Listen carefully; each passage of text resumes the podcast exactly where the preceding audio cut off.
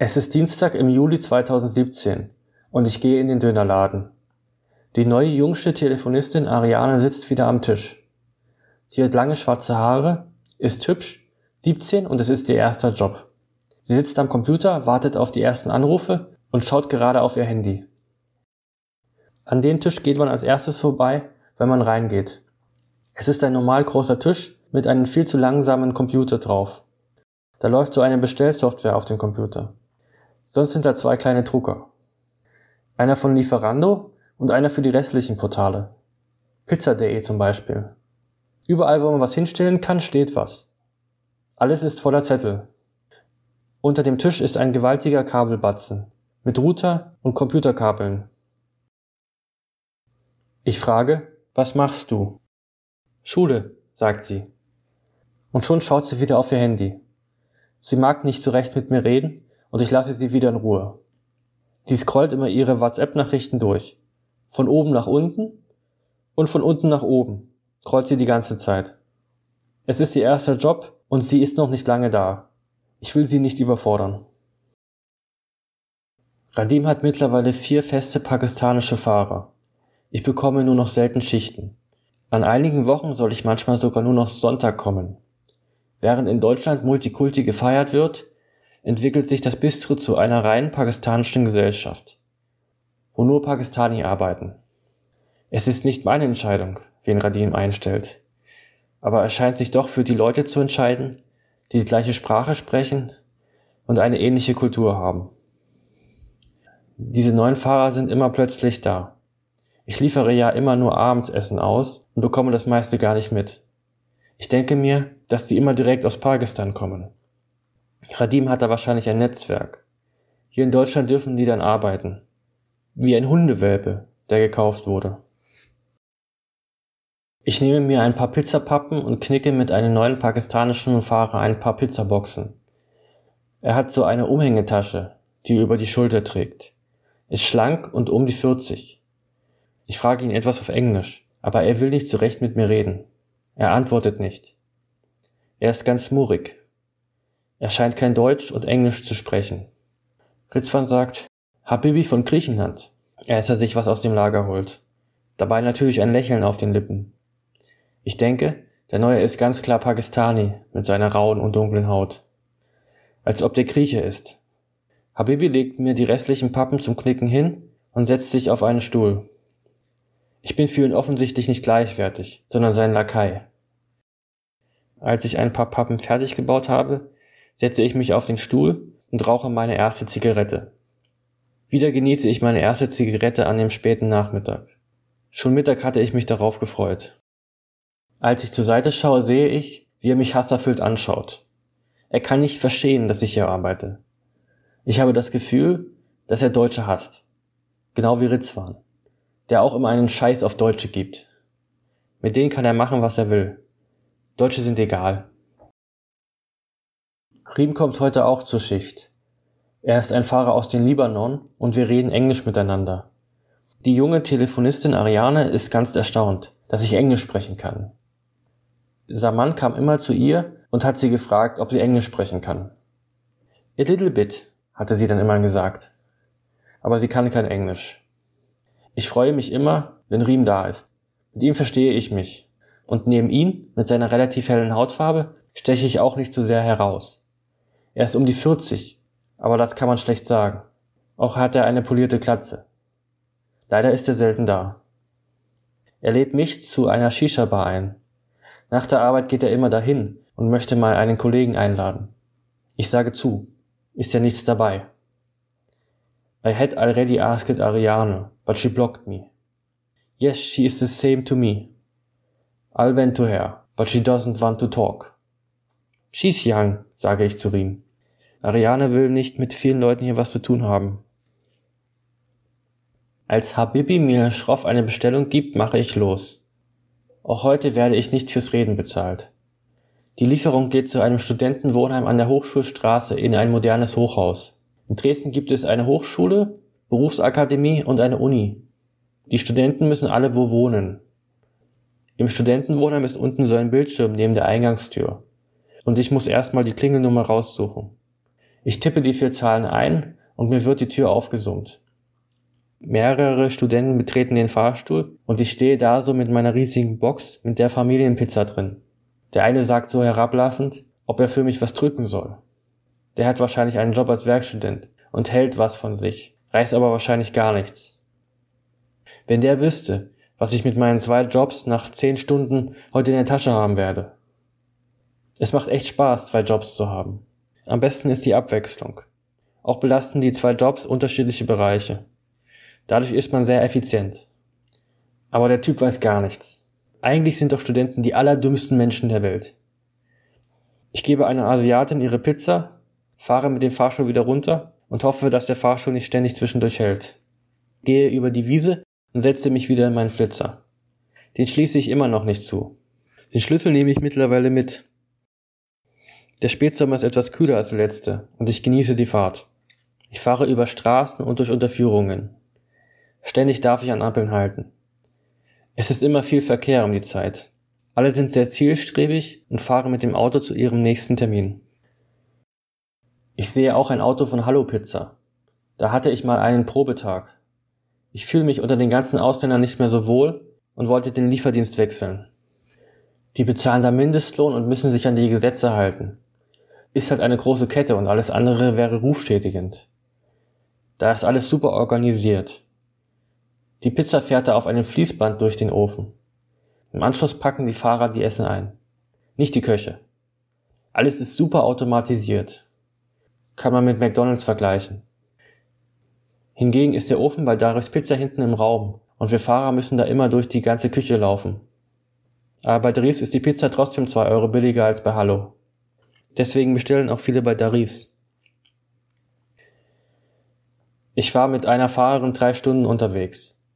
Die Fahrerin war super engagiert und stolz auf ihren Job. Ihr war wichtig, höflich zu sein und sie war auch immer sympathisch zu den Nachbarn. Ich bin ja nicht so. Wenn da Leute vor der Klingel stehen, fange ich doch kein Gespräch mit denen an oder grüße die. Außer es ergibt sich, hatte es aber noch nie. Bei Hallo gibt man den Kunden zuerst das Essen und der Fahrer kassiert danach ab wie wichtig die sich dabei Hallo Pizza nehmen. Ich finde das etwas schräg. Wenn man schon so einen Louis-Job hat, sollte man sich dem wenigstens bewusst sein. Selbst die letzten Arbeitnehmer schauen immer gerne auf andere herab. Und die Köche bekommen 20 Cent pro Fahrt vom Trinkgeld ab. Ich will nicht, dass die Köche was von meinem Trinkgeld bekommen, sage ich ihr. Sie hatte mir dann einen Vortrag gehalten, während wir eine Kurzstrecke nach der nächsten fuhren. Nichts mit langen Autofahrten.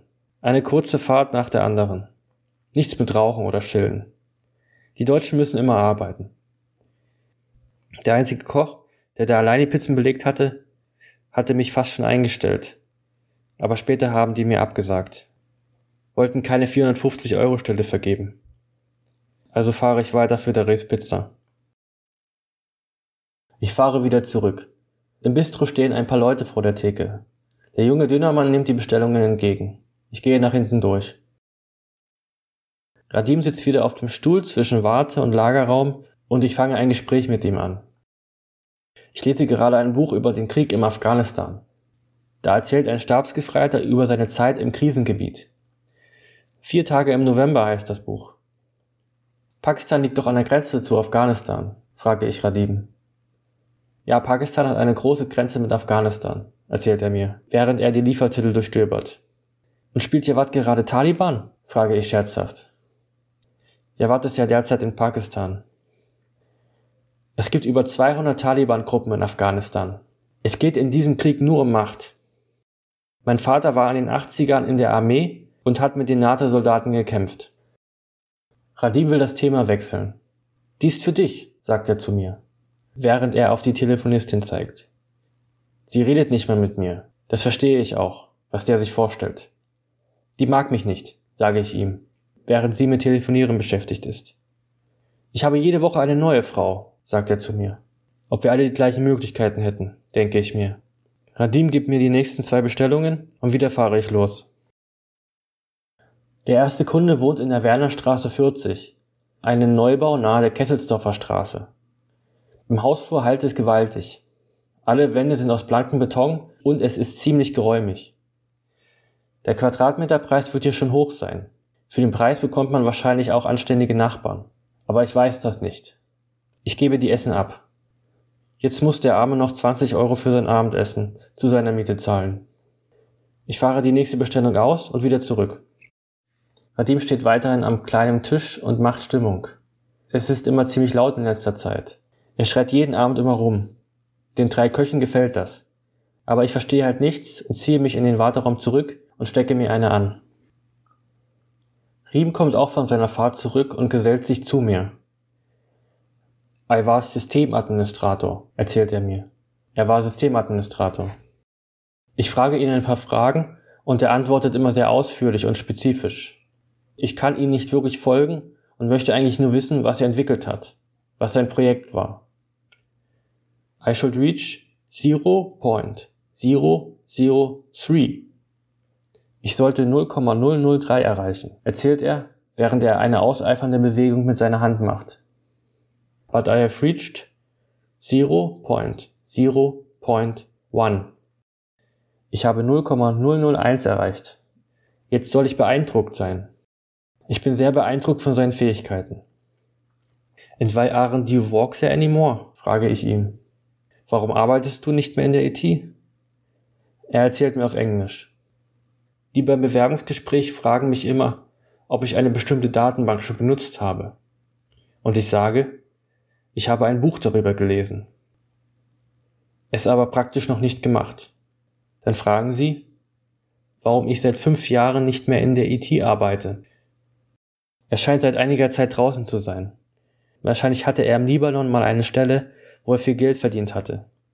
Hier in Deutschland ist er jetzt Tagelöhner. Aber so genau weiß ich auch nicht, was er jetzt macht. Meine zwei Lieferungen sind fertig zubereitet und stehen auf den Ofen. Ich packe alles sorgfältig ein und fahre los. Ich fahre an die Stadtgrenze. In der Gegend steht ein Baumarkt. Hier stehen ein paar Mehrfamilienhäuser mitten auf der Wiese. Es sind immer gute 80 Meter bis zum nächsten Haus. Echt hübsch. Ich gebe die erste Lieferung ab. Die zweite Lieferung fahre ich auch aus und fahre wieder zurück. Als ich wieder zurückkomme, bin ich wieder der einzige Deutsche da. Nur Radim kann außer mir noch Deutsch. Ich setze mich neben Habibi. Ich hebe meine Hand hoch und merke, wie sie zittert. Ich weiß nicht, was los ist. Zusätzlich schaut mich auch Habibi unmissverständlich an. Ich bekomme keine Luft mehr. Irgendwas muss in meiner Luftröhre sein. Ich gehe zum Waschbecken und gurgel und versuche das Körnchen rauszubekommen. Ich keuche und gurgel mit Wasser. Aber meine Luftröhre ist immer noch zugeschnürt. Riem ist mittlerweile da und fragt, was los ist. Ich versuche es ihm zu erklären. Ich gehe kurz nach draußen, um etwas Luft zu schnappen. Einige Sekunden muss ich mich hinhocken und gehe ein wenig um den Block. Da ich den Krümel nicht aus meiner Luftröhre bekomme, melde ich mich bei Radim ab und gehe ins Krankenhaus. Ich komme vom Krankenhaus wieder zurück und will den Zettel mit meinen blutwerten Riemen zeigen. Aber der hatte schon Schluss gemacht. Es sind nur noch Pakistani im Bistro. Ich kann mich mit niemandem unterhalten. Ich könnte jemandem meinen Krankenhauszettel zeigen und man könnte versuchen zu kommunizieren, aber das wäre anstrengend. Die Ärzte hatten mein Blut untersucht und meinten, ich sei vollkommen gesund. Alle Werte sind gut.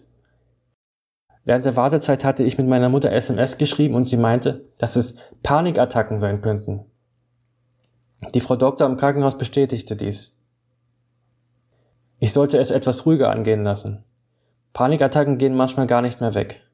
Jetzt gilt es herauszufinden, was mein Unterbewusstsein weiß was ich nicht weiß.